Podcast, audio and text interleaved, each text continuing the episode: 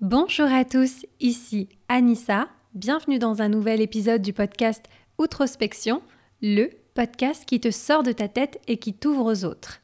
C'est le moment, vous savez, si vous n'êtes pas encore abonné au podcast, Apple, Spotify, Google Podcast, Deezer ou encore YouTube pour la version filmée, il suffit de taper Outrospection. Cela permet de mieux référencer le podcast, mais aussi d'être informé puisque je sors un nouvel épisode une semaine sur deux. Alors vous l'aurez peut-être remarqué, dans cette saison 3 du podcast, je traite des problématiques relativement personnelles, dans l'espoir justement de vous fournir un retour d'expérience qui puisse être utile à d'autres personnes. Et aujourd'hui, comme le titre de cet épisode l'indique, on va parler de mon rapport à la hustle culture. Mais avant ça, qu'est-ce que c'est que la hustle culture? À prononcer avec votre accent. Hein hustle culture, hustle culture. Bref, je pense que très certainement j'alternerai dans du franglais tout au long de cet épisode. Mais alors, qu'est-ce Selon le Urban Dictionary, la hustle culture, c'est un terme anglais qui représente la glorification du travailler dur, de très longues heures, dans l'espoir d'atteindre ses objectifs professionnels, tout en faisant fi de sa santé et de ses relations avec les autres, avec ses proches. On parle aussi euh, de la hustle culture comme la culture de l'agitation, euh, voire de la productivité toxique ou encore la culture du burn-out. C'est un sujet sérieux, mais euh, j'avais envie de faire un peu de prévention et j'espère que justement ça pourra peut-être éclairer certaines personnes par rapport à ça. Alors il faut savoir que j'ai pas mal reformulé le titre de cet épisode avant de l'enregistrer parce qu'à la base j'étais partie pour écrire comment la hustle culture m'a rendue malade. Puis je me suis dit, minute papillon. Certes, je me suis détruite avec la hustle culture, mais à la base, je me suis aussi construite autour. Et ça a aussi amené des bonnes choses dans ma vie. Voilà, comme pour tout, je pense qu'il y a toujours euh, du bon dans le mauvais. Et j'avais envie justement, dans cet épisode, de vous parler aussi euh, de ma construction et euh, de comment finalement cette culture du travailler dur m'a permis d'être qui je suis aujourd'hui. Et puis comme aujourd'hui je considère que je suis dans un processus de reconstruction, je pense que c'est important de prendre la part de responsabilité qui euh, m'incombe. Et donc dans cet épisode, c'est ce que je vais tâcher de faire en vous parlant du bon, du moins bon, ainsi que de mes apprentissages. Alors la première partie, comment je me suis construite avec la hustle culture. Avant qu'on rentre dans les détails, faut savoir bien entendu que je n'ai jamais fait les choses en me disant tiens, euh, j'ai envie de rentrer dans la hustle culture, c'est un peu comme un club parce que j'ai envie d'être une bosseuse et que je trouve ça trop cool les termes américains. Pas du tout, évidemment. Je pense que j'ai d'ailleurs conscientisé ce que ça voulait dire giga tardivement, euh, c'est-à-dire en 2021. En fait, moi j'ai commencé euh, très jeune à travailler pour me faire de l'argent de poche et voilà, je suis passée par tout un tas de petits jobs, hein, promener des chiens, faire du repassage, aide à domicile pour les personnes âgées babysitter et j'en passe. Ce qui fait que avant mes 16 ans, donc l'âge légal pour pouvoir officiellement travailler, j'avais déjà fait une dizaine de petits jobs. Très tôt, justement, j'ai compris l'importance du travail et de l'effort pour pouvoir gagner de l'argent. Et c'est vrai qu'une fois que j'ai eu l'âge de travailler officiellement, bah, j'ai jamais arrêté en fait. Euh, je travaillais pendant les week-ends, les vacances scolaires, les grandes vacances. En fait, je prenais chaque petite occasion de travailler pour me faire de l'argent. Je crois que au-delà de me faire de l'argent, ce que j'aimais euh, plus que tout, c'était en fait cette satisfaction, le plaisir et la fierté de me dire que j'avais créé de l'argent de la richesse et que je méritais finalement de pouvoir m'acheter des trucs avec mon argent, euh, de pouvoir partir en vacances, même si euh, c'était en car euh, via Eurolines et que je dormais dans une auberge. finalement, je me disais, bah ok, certes, c'est pas le grand luxe, mais en tout cas, je dois rien à personne, si ce n'est à moi-même.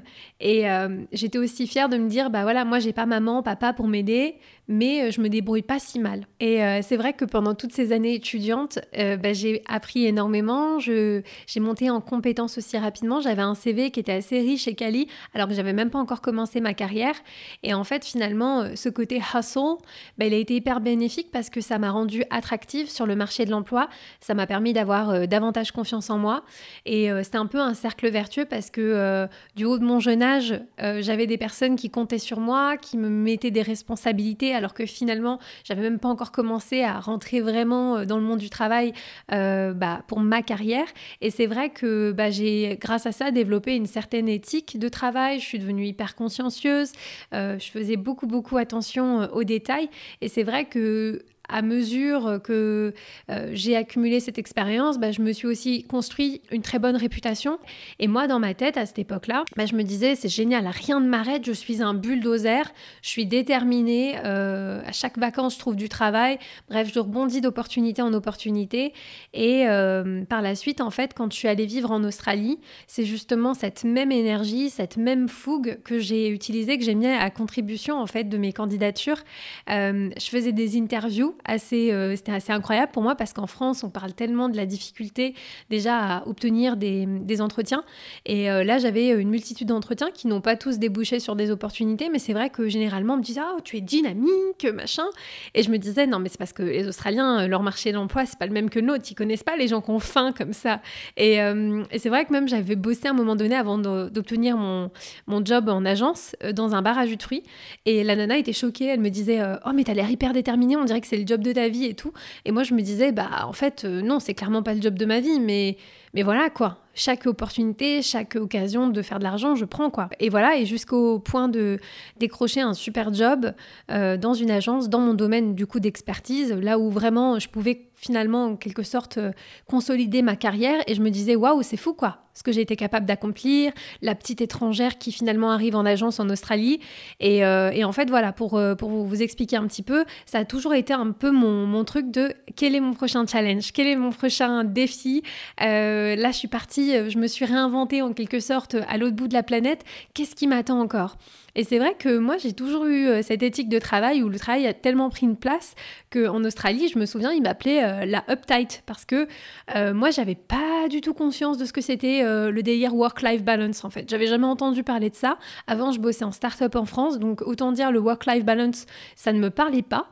Et c'est vrai que quand ils sortaient des bières, du vin le vendredi après-midi, j'étais là en mode mais why, pourquoi Et je me souviens encore être vraiment fière de moi, me dire, ouais, je fais beaucoup d'heures, je suis même plus investie que mes collègues australiens, j'arrive plus tôt, je repars plus tard. En fait, j'adorais ça, hein. c'est, pour ça que je vous partage ça en toute transparence, c'est de dire à quel point euh, avoir ce côté bosseuse, c'était euh, devenu petit à petit mon identité, et je me galvanisais aussi dans l'idée de faire beaucoup, d'être énormément présente, et que ça se voit, et que moi aussi, j'en tire une certaine satisfaction.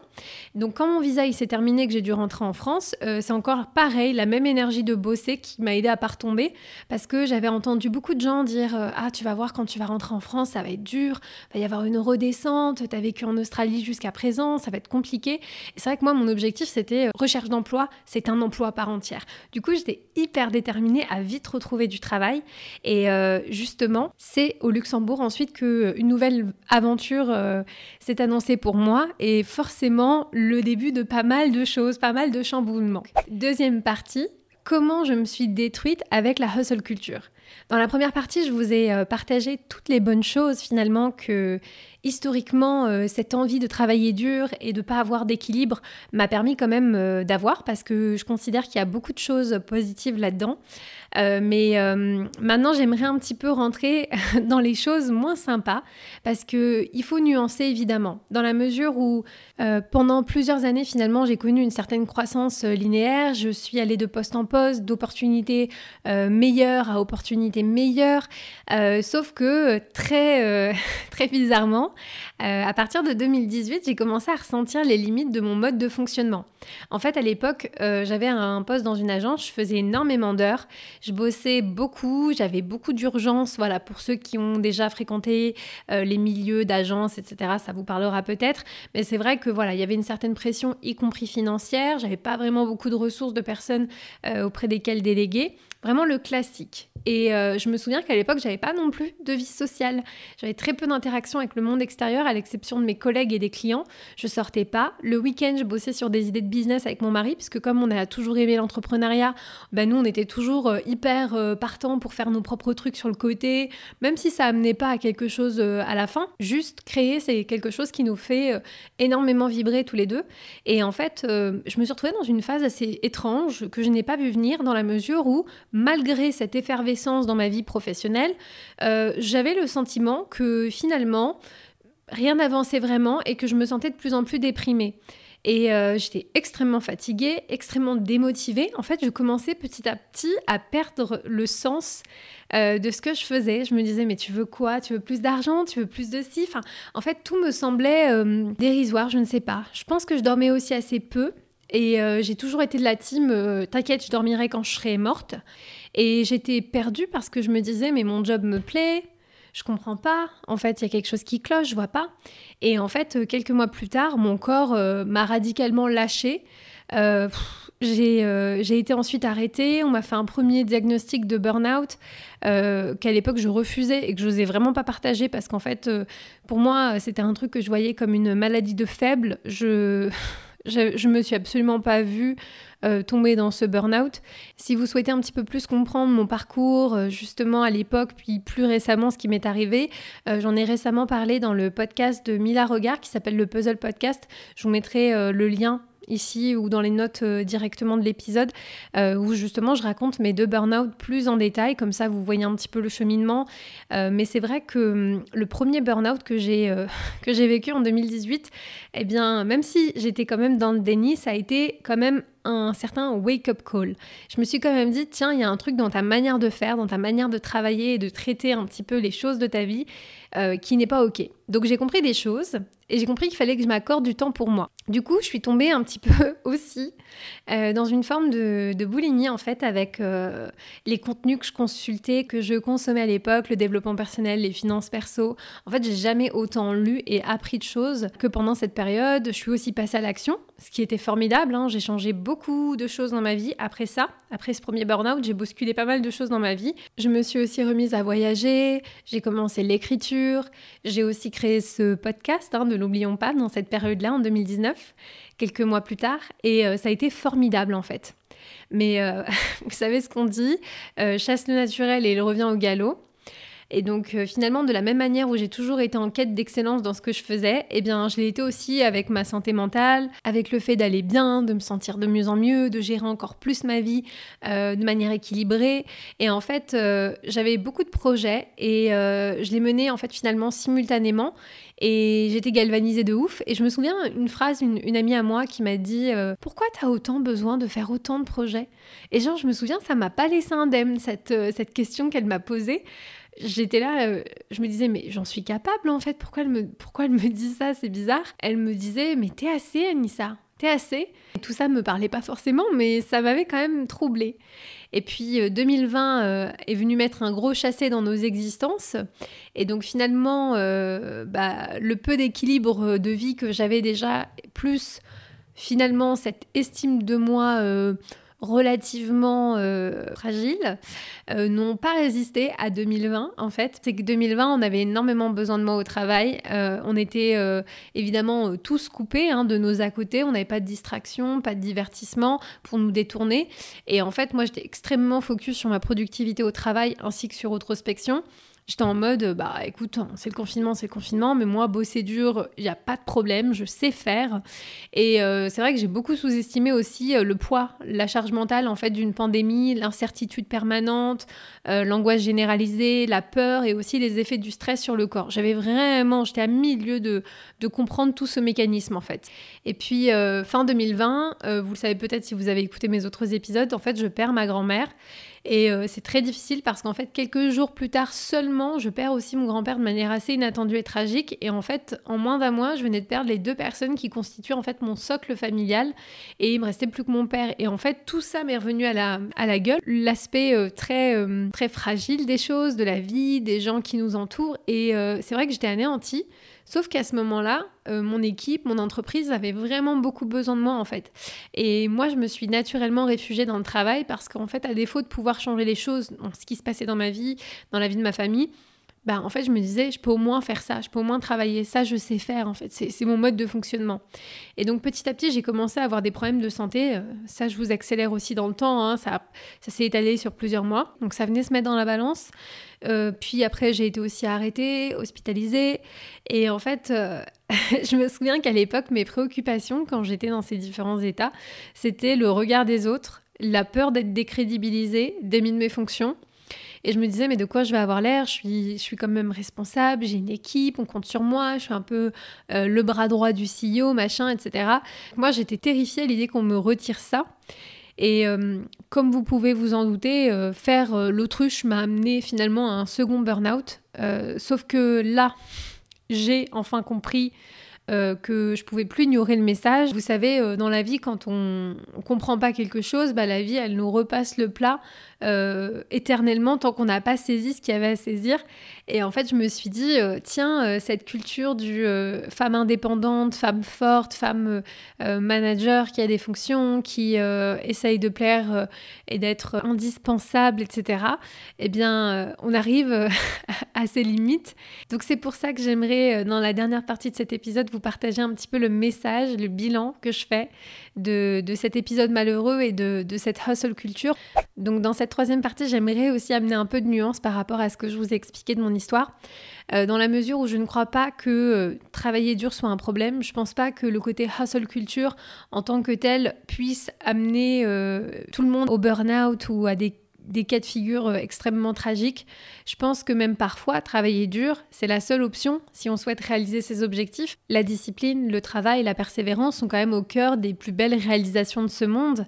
Euh, si on prend euh, certains athlètes, certaines personnes dans des milieux intellectuels ou autres, je pense qu'il serait assez compliqué en fait d'attendre des résultats quand on n'a pas fourni le travail. Mais un point qui est important dans le côté hustle culture que j'ai euh, que j'ai expliqué au début de l'épisode, c'est qu'il y, a y a une idée aussi de, de faire fi de sa santé, de faire fi de ses relations avec les autres.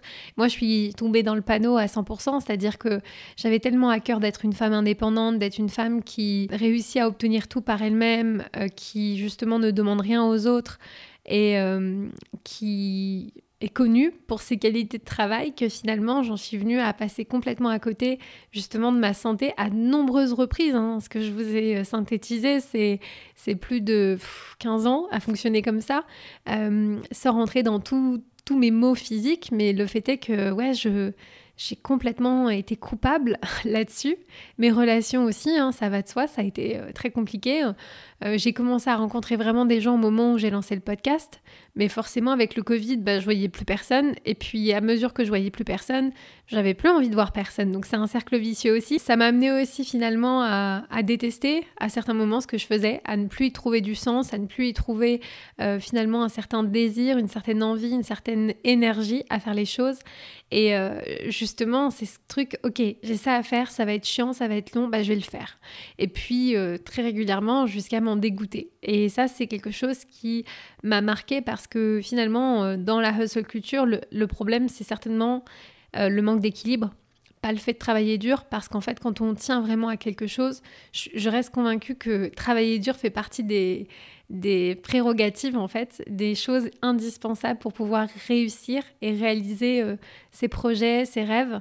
je crois que le problème, c'est le rapport qu'on entretient aussi avec le travail cette dépendance qu'il y a entre accomplissement professionnel et estime de soi. C'est aussi cette perception euh, biaisée qu'on n'est rien si on ne fait rien. C'est cette culture de la productivité et de la performance qui nous pousse à s'oublier en chemin. C'est euh, ce mépris euh, du corps et de tout autre signaux interne au profit de la reconnaissance et de la validation externe. Et enfin, je pense que c'est aussi la glamourisation de la souffrance pour faire des likes et donner le sentiment qu'on est une girl boss. Euh, moi, j'entends euh, souvent sur les réseaux sociaux, euh, ouais, moi je suis entrepreneur, je fais 70 heures, 80 heures par semaine, et c'est ça la réalité du truc. Il y a quelques mois, j'ai découvert aussi d'autres façons de travailler, avec par exemple le slowprenariat. je pense pas que la solution, c'est forcément euh, d'aller dans les extrêmes, de plus rien faire, de, de, n'être que dans la lenteur, etc. Je pense que les valeurs qui me plaisent le plus, c'est celles aujourd'hui qui m'invitent à l'écoute de mon corps, euh, chose que je faisais vraiment pas jusqu'à présent. Je pense qu'aujourd'hui, mon ambition, c'est pas, euh, pas d'être une girl boss, c'est pas de prouver à tout le monde que je suis capable d'accomplir un max de choses, que je bosse deux fois plus que tout le monde. Je pense qu'aujourd'hui, mon, mon objectif, c'est juste d'être moi, c'est d'être Anissa, d'être à l'écoute de mon corps, euh, de faire de toutes ces choses, que ce soit ma tête, mon corps et aussi peut-être mon cœur ou mon âme, peu importe comment on veut appeler ça, euh, un ensemble aligné, un ensemble euh, qui fonctionne à l'unisson Depuis plusieurs mois, je me suis lancée justement dans un long chemin de croix, une sorte de voyage à la rencontre de moi-même, et j'apprends à faire connaissance avec qui je suis quand je ne fais pas. Euh, quand je ne jongle pas avec cinq projets, quand j'essaye pas d'être la meilleure, quand je cherche pas à plaire aux autres. Et franchement, c'est fascinant, croyez-moi. Un peu déroutant par moments, mais c'est aussi ça la reconstruction post-burnout. Je pense qu'en fait, quand tu as tout brûlé de l'intérieur, bah, il te reste plus qu'à tout reconstruire. Mais euh, l'avantage, c'est qu'une fois que tout a brûlé, bah, il y a une vue euh, bien dégagée. J'ai pas beaucoup de certitude sur la hustle culture et sur euh, les séquelles, on va dire, que je porte encore en moi. Ce que je peux dire, c'est, c'est que hum, c'est pas de la faute de la hustle culture, c'est, c'est mon rapport à ça c'est pourquoi est-ce que j'ai adopté cette culture-là, pourquoi est-ce que j'avais envie de l'incarner à un certain moment? Et tout ça, ça fait l'objet euh, bah, de ce chemin de réflexion, de cheminement. Et euh, justement, c'est ce que je compte davantage vous partager dans les, dans les semaines, dans les mois à venir, en mots et en images, puisque euh, bah, je suis notamment sur Instagram. Si vous ne me suivez pas, le compte c'est at outrospection.lu mais j'ai aussi créé un billet doux pour le moment qui est sur un format mensuel et je vais vous mettre le lien dans les notes du podcast, mais je vous invite chaudement à aller me suivre là-bas parce que peut-être que ça pourrait intéresser des personnes de voir comment est-ce que moi je me dépatouille dans cette exploration. Je pense que dans une ère post-Covid, euh, il y a beaucoup de gens qui sont dans des remises en question, de tout âge hein, d'ailleurs, et que peut-être que en documentant et en vous partageant un petit peu mes réflexions et mes enseignements, bah, ça peut servir de base pour d'autres personnes. En tout cas, ça a toujours été l'objectif d'outrospection. Donc euh, voilà, je compte bien euh, faire en sorte que ça le reste. N'hésitez pas à me rejoindre sur les réseaux. Euh, à me donner aussi votre avis en commentaire. Je suis toujours très preneuse et comme je vous dis, je réponds à chaque commentaire. Savoir ce que vous, vous pensez de la hustle culture, le bon, le moins bon, euh, dans la mesure où, comme vous l'avez entendu tout au long de l'épisode, moi je suis 50 euh, nuances de nuances, comme dit ma communauté. Donc pour moi, c'est jamais ou blanc ou noir. La vérité se trouve un petit peu entre les deux, ce qui fait que j'ai pas du tout envie de le diaboliser, de diaboliser un petit peu le côté hustle, parce que je pense que c'est aussi ça qui m'a amené là où j'en suis aujourd'hui. Donc c'est sans regret, c'était à refaire, on ferait le même juste pour apprendre les mêmes choses. Voilà, en tout cas, prenez bien soin de vous. Nous, on se retrouve dans deux semaines pour un nouvel épisode de podcast. Je vous fais des bisous, à bientôt. Ciao